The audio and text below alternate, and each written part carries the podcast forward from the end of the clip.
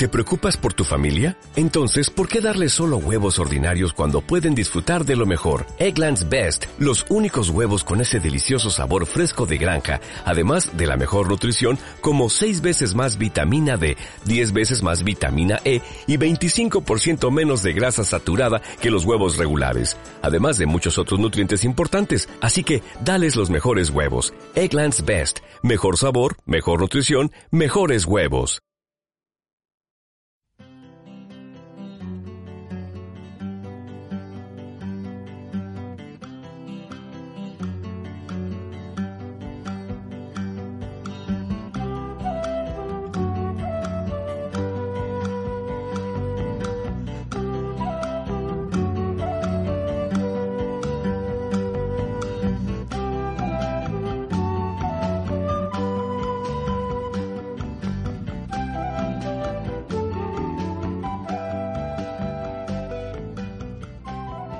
Los primeros días de septiembre en Concepción se realizó un curso especializado para la constatación del daño psicológico y médico en caso de torturas, tratos crueles, inhumanos y degradantes.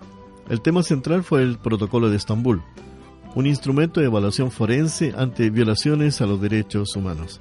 Los exponentes principales fue la docente coordinadora doctora Ruth Vargas Formán, trabajadora social de la Universidad de Concepción, psicóloga de la UFRO, doctora en psicología clínica Universidad de Salamanca, psicoterapeuta y consejera del servicio de Oregon. Y el doctor José Quiroga, médico, cardiólogo, cofundador y ex director médico del programa de víctimas de tortura en Los Ángeles, California. Ellos se dieron unos minutos para conversar con Medio Medio e intentamos conocer sobre la situación de la tortura en el planeta y en nuestro país. Esta fue la conversación que tuvimos con ellos. A la doctora quizás porque con estos pergaminos no se le conoce demasiado. Sin embargo, tiene un, un hecho que, nos ha, llamado poderosamente la atención y que es eh, su trabajo con la constatación, corríjame si estoy equivocado, eh, eh, con la constatación de casos de torturas en niños mapuches. Sí, mi trabajo eh, parte con organizaciones de derechos humanos. Nosotros con el doctor José Quiroga vinimos en el año 2009 a promover el protocolo de Estambul a la novena región, en Temuco. Y allí nos encontramos con abogados que estaban defendiendo a indígenas mapuches que estaban procesados por la ley antiterrorista.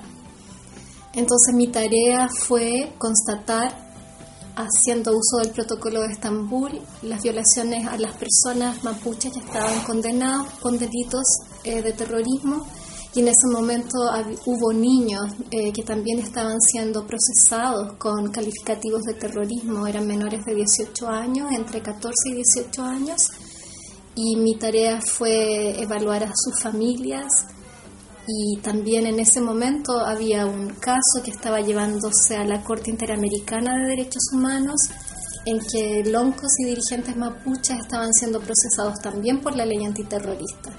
Entonces mi tarea fue constatar violaciones de derechos humanos en indígenas mapuches eh, que estaban en las cárceles en esos momentos, entre el 2009 y el 2012. Y el resultado fue pavoroso. El resultado es que el caso llegó a la Corte Interamericana y el caso es, sanciona eh, el caso Loncos y dirigentes mapuches versus, Chile. Eh, Chile es sancionado por la aplicación indebida de la ley antiterrorista y por las consecuencias que tuvo en las familias y en sus comunidades. En su investigación, aparte de aquellos que estaban siendo acusados, encontró otros casos, más casos, fue eh, más sistemático es más amplio, es como se dice en los medios de comunicación alternativos, que realmente a todo el mundo se le está aplicando sistemáticamente, o a todos aquellos que caen detenidos por una u otra forma, eh, torturar. Eh, mi experiencia es que hay casos en los que la policía está tratando de entender y, clarificar delitos, eh, buscar culpables de delitos en el sur de Chile referidos a violencia política por las reclamaciones de derechos indígenas y derechos territoriales. Eh, los mapuches em, entonces están siendo perseguidos y la policía de Chile y la policía de investigaciones ha usado métodos de tortura que son bastante sofisticados y, que requieren de entrenamiento específico. Eh, nos hemos encontrado con lo que se llama el submarino en algunas víctimas de tortura mapuche, eh, el teléfono, eh, otras técnicas de torturas que son enseñadas y que la policía de Chile las continúa practicando. Lo que mm, ahora la violencia policial es bastante intensa hacia niños, mujeres, ancianos. Los hombres han sido torturados cuando han sido detenidos e interrogados para... Sí, eso es lo que yo puedo decir. Eh, eso me llama a, preguntarle a ambos, ¿es que se repite la historia en nuestro país de una u otra forma? En tiempo de dictadura, bueno, fue una dictadura, era dura, la aplicaban sistemáticamente, pero hoy día estamos en democracia. Estamos en, un, en una época en que eh, hemos, por lo menos en lo que nosotros vivimos, eh, estamos recuperando esta democracia, no debería aplicarse. ¿Por qué se sigue aplicando? Le dejo abierta a los dos la pregunta. ¿Cuál es la mirada que ustedes tienen de esto? Porque en, en nuestro país, donde eh, y en otros países, pero como estamos acá y estamos hablando del pueblo, pueblo mapuche en este caso, ¿por qué la policía eh, aplica tortura eh, y no solamente los detiene y los, los procesan luego. Ahora yo creo que el conflicto indígena eh, con el Estado de Chile es un conflicto que tiene que ver con intereses económicos que son bastante grandes. Entonces el Estado de Chile ha tenido la obligación de proteger intereses económicos bastante fuertes como son las forestales, eh, y, y entonces se ve obligado el Estado a proteger los intereses privados en desmedro de derechos colectivos que son los derechos indígenas y hace uso del, de, su, de, un sofisticada, de una sofisticada forma de represión. Es decir, los policías chilenos se entrenan en centros de entrenamiento norteamericanos, lo que antes se llamaba la Escuela de las Américas. Todavía Chile continúa enviando eh, policías oficiales de la PDI o de la Marina o de carabineros a entrenarse en técnicas de interrogación, especialmente después del septiembre 11, cuando a todo el planeta se le aterrorizó con la amenaza del terrorismo y ahí es cuando Chile empieza a aplicar la ley antiterrorista a las demandas sociales indígenas. Rector, ¿cómo podemos, eh, como ciudadanía, como, sí, como ciudadanía, podemos hacer que esto no sea tan invasivo y que no se aplique tanto en nuestro país como en el pueblo, en el mundo entero, pero estamos en Chile en este momento? Bueno, eh, es una cosa bastante difícil, no es fácil, eh, porque como decíamos, en este momento Latinoamérica está en democracia. Básicamente no hay dictadura evidente en Latinoamérica y sin embargo la tortura sigue. incluso estoy haciendo una investigación para escribir un paper en, ese sentido. Porque eh, la, tortura durante la dictadura fue una tortura política en el sentido de que todas las víctimas pertenecían a un, a grupo político bien determinado, pero eh, en este momento en que existe también bastantes problemas económicos, entonces hay descontento y hay protestas. Y evidentemente cuando hay protestas que van a ir en contra de, de algunas políticas de los gobiernos, evidentemente que reacciona en forma violenta y aplica los mismos métodos que ha estado aplicando por siempre. Porque la tortura en Chile no es una cosa que empezó con Pinochet tampoco. La tortura en Chile se ha practicado sistemáticamente desde la época de la colonia. O sea que ahí fue más masiva y fue orientada en el sentido.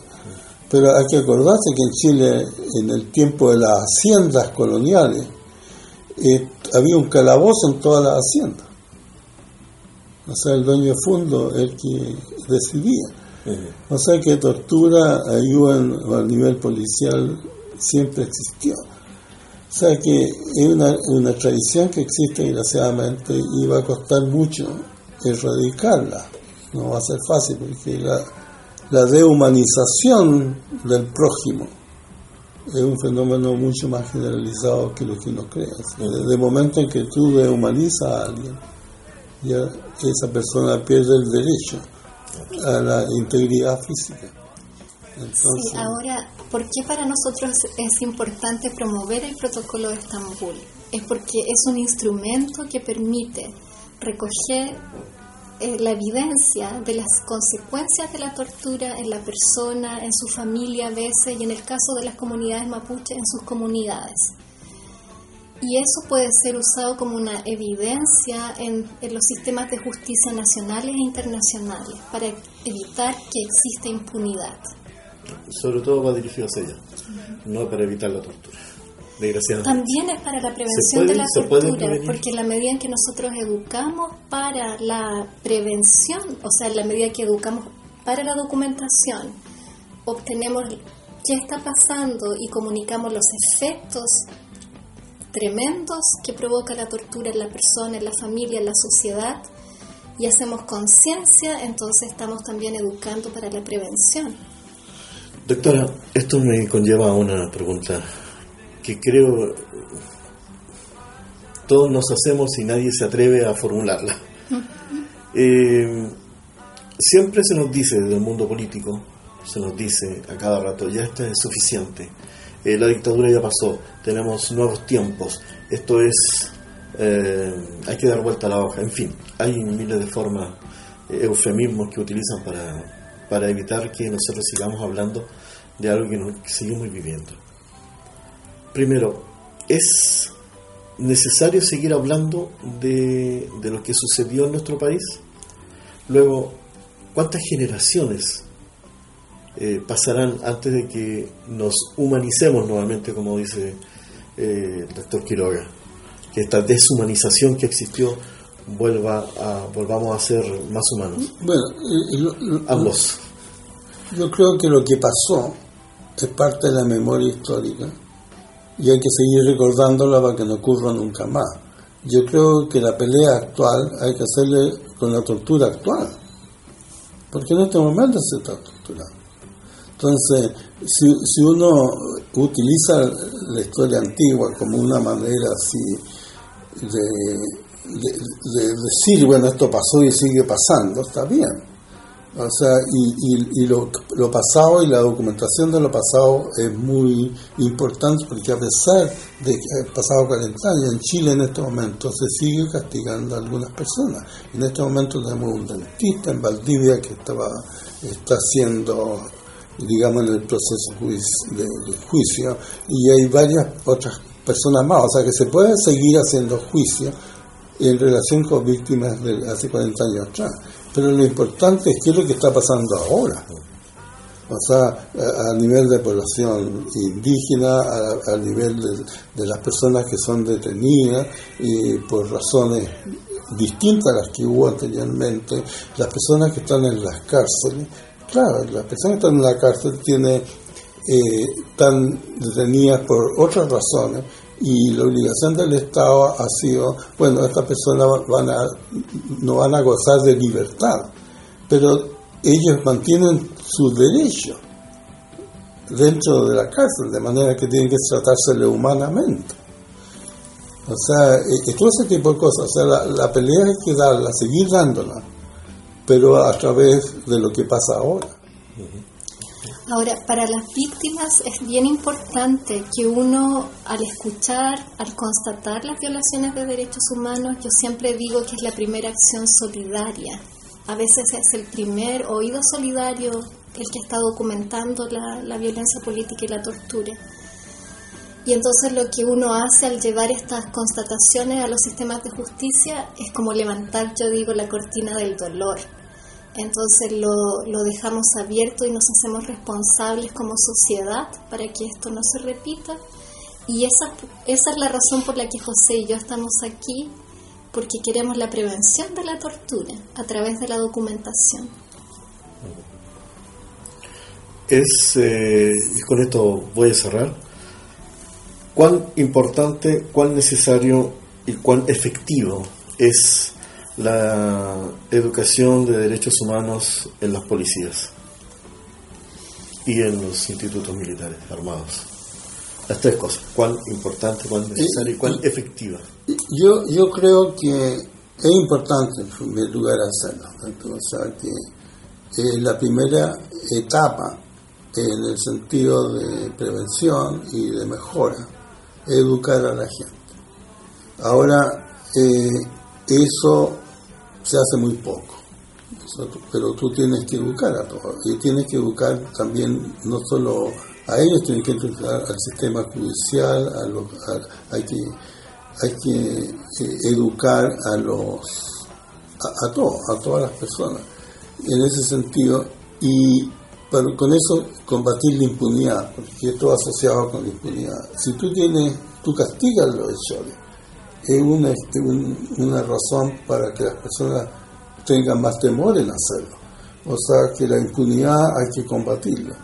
Ahora, respecto a efectividad, el único ejemplo que yo conozco en Ecuador en que hubo personas, por ejemplo, que teníamos estadísticas ahí, porque yo participé en eso, de que el 70% de las personas que llegaban a la cárcel durante el proceso de detención e investigación habían sido torturadas y ese porcentaje bajó casi al 50% después de un proceso de educación. O sea que yo tengo la impresión de que efectividad se puede obtener, pero hay que hacerlo.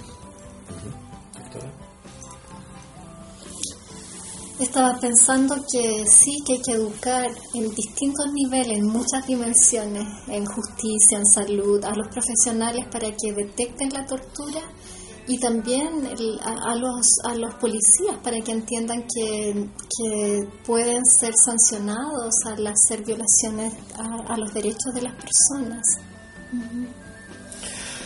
Bueno, eh, doctora Ruth Vargas Formán, doctor José Quiroga, quienes estuvieron aquí en Concepción en 1, 2 y 3, en este curso sobre el protocolo de Estambul, un instrumento de evaluación forense ante violación a los derechos humanos.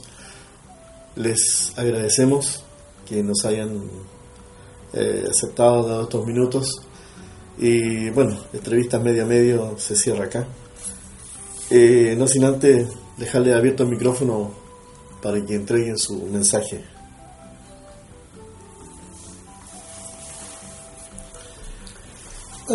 lo más importante yo creo que Chile tiene una responsabilidad a nivel internacional en el sentido de el tremendo atención que se le dio a Chile durante toda la época de la dictadura. Ahora nosotros tenemos una responsabilidad en el sentido de demostrarle al resto del mundo que nosotros somos capaces de hacer algo más que otros países después de nuestra experiencia en el sentido de la erradicación. O sea que lo que hay que hacer aquí es una tremenda tarea, que estamos tratando de empezar en algunos aspectos, pero todavía uno no ve que el país como país eh, lo tome más en serio. Ahora, José Quiroga y yo hemos trabajado en dos dimensiones. Hemos trabajado con organismos gubernamentales como son el Servicio Médico Legal y también el PRICE para educar en el protocolo de Estambul, pero también hemos trabajado con la sociedad civil. Nos interesa que organismos de derechos humanos como eh, el Instituto de Derechos Humanos, ahora también estamos invitados en Santiago por el Colegio Médico para formar médicos, psicólogos, también abogados que entiendan qué es esto y ellos puedan eh, diseminar esta información y también empezar a practicar la documentación eh, desde lo no gubernamental. Bien, ojalá que todo algún día podamos decir que el planeta libre de tortura. Digamos, eh, no, yo no lo voy a ver en mi vida, porque ya soy bastante viejo, pero yo tengo la esperanza de que la humanidad puede progresar, soy optimista en eso. Yo también. Yo también soy optimista, por eso estamos en este trabajo. Nos vamos entonces con eso. Muchas gracias por habernos escuchado y habernos aceptado. El 75% de los países aplican la tortura, nos dijo José Quiroga. y de ese 75% de los países de nuestro planeta, el 85% firmó y ratificó la Convención contra la Tortura. Ese es el dramático mapa, la dramática realidad de la tortura en nuestro planeta. Aún así tienen esperanza. Él, el doctor José Quiroga y la doctora Ruth Vargas, en que algún día nuestro planeta vivirá sin la tortura. Será hasta una próxima oportunidad aquí en Medio a Medio.